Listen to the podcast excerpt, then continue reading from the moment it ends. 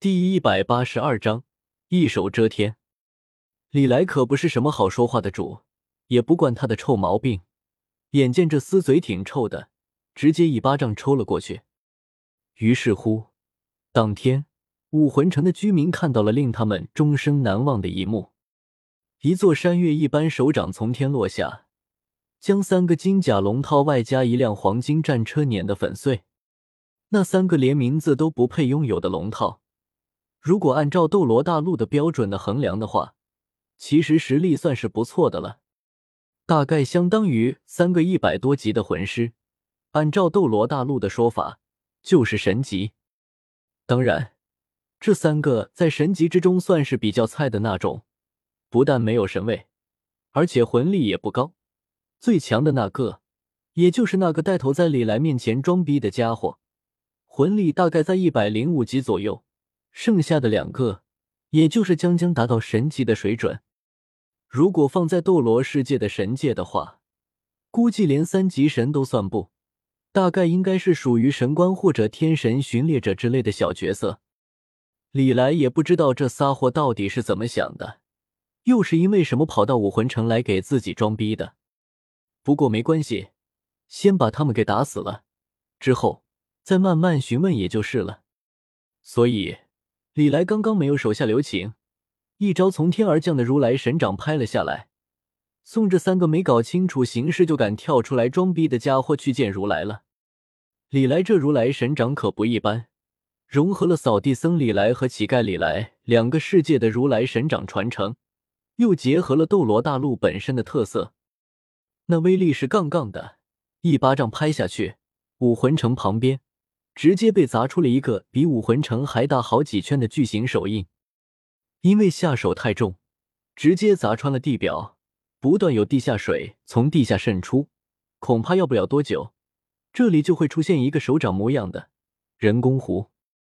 坦白说，李来用如来神掌打三个连三级神都算不得小喽，确实是有些大材小用了，所以那三个倒霉孩子连留遗言的机会都没有。就全部被李来给轰成了渣渣。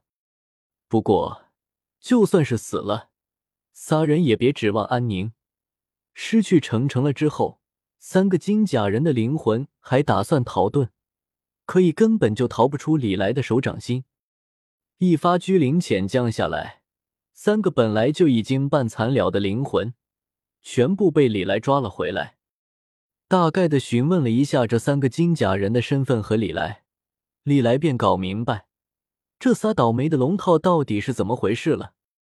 三个金甲人来自于斗罗神界，身份吗？只属于修罗神的天神巡猎者。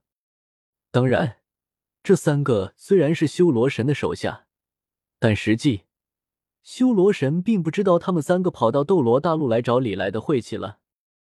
Why you want Chinky？毕竟。修罗神是斗罗神界神界委员会的五位委员之一，平时是比较忙的，也不可能整天盯着斗罗大陆。不过，斗罗神界也不会放任各个下级位面不管，所以会安排天神巡猎者定期巡查各个位面的情况。天神巡猎者主要的任务就是确保各个下级位面不会脱离斗罗神界的控制。另外，他们也会用各种方式来限制下级位面的发展，以防止下级位面发展到能够威胁到斗罗神界的程度。这也是为什么被斗罗神界所掌控的世界大部分都处于分裂状态的原因。神界并不希望下级的位面出现统一的帝国。一旦某个位面的人类实现了统一，而且不受限制的话，那个位面将会在短时间内爆发出难以想象的潜力。比如说，斗罗位面被神界限制的时候，斗罗世界长期处于封建社会，几万年的时间里，生产力和科技几乎看不到进步。但是在斗罗神界被卷入时空乱流了之后，不再被限制的斗罗世界，在一万年的时间内便冲出了自己原本所在的位面，进入星际时代。同时，各种强者也是不断的出现。即便是没有神位，也出现了不少实力堪比斗罗神界神灵的强者。所以，当几个到斗罗大陆进行巡查的天神巡猎者发现斗罗大陆的武魂殿企图统一斗罗大陆之后，三个天神巡猎者马就炸了。在爆斗罗神界的同时，三人直接降临，打算靠着自己神级的战斗力来压制武魂殿，瓦解武魂殿打算统一斗罗大陆的企图。三人本来是打算以正义之名，谴责一番武魂殿的野心。然后在秀秀、姬城城乘着武魂殿以后，老老实实的在武魂城窝着也就算了。但是他们可没想到李来的脾气会那么暴，二话不说直接动手，去就把他们三个都宰了。三个天神巡猎者甚至连灵魂都没能逃出去，所有的秘密都被李来利用居灵潜将的能力搞了个一清二楚。在搞清楚了这三个天神巡猎者的来意之后，李来便一手捏碎了他们仨的残魂，在斗罗大陆会和斗罗神界的那些家伙，对，倒是在李来的预料之中。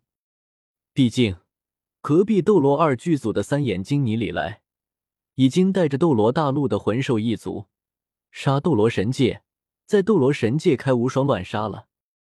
原本，三眼金尼李来的实力还不足以和整个斗罗神界抗衡。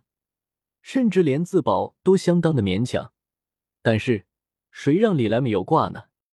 被增强了几波之后，三眼金尼李来的实力已经达到了相当恐怖的程度，至少隔壁斗罗剧组三眼金尼李来是无敌的。当然，三眼金尼李来还不是玩的最嗨的。斗罗电视剧世界的泰坦两米高巨猿李来，现在已经在自己的世界灭世了，毕竟。那个世界实在是太辣眼睛了，为了自己的身心健康着想，李来干脆直接灭世，打算自己当创世神，创造一个全新的世界。有了几个穿越到了斗罗世界的李来的经验，密室斗罗里来其实早就已经做好了和斗罗神界做一场的准备了。本来他是打算等到统一了斗罗大陆之后再走下一步呢，结果没想到。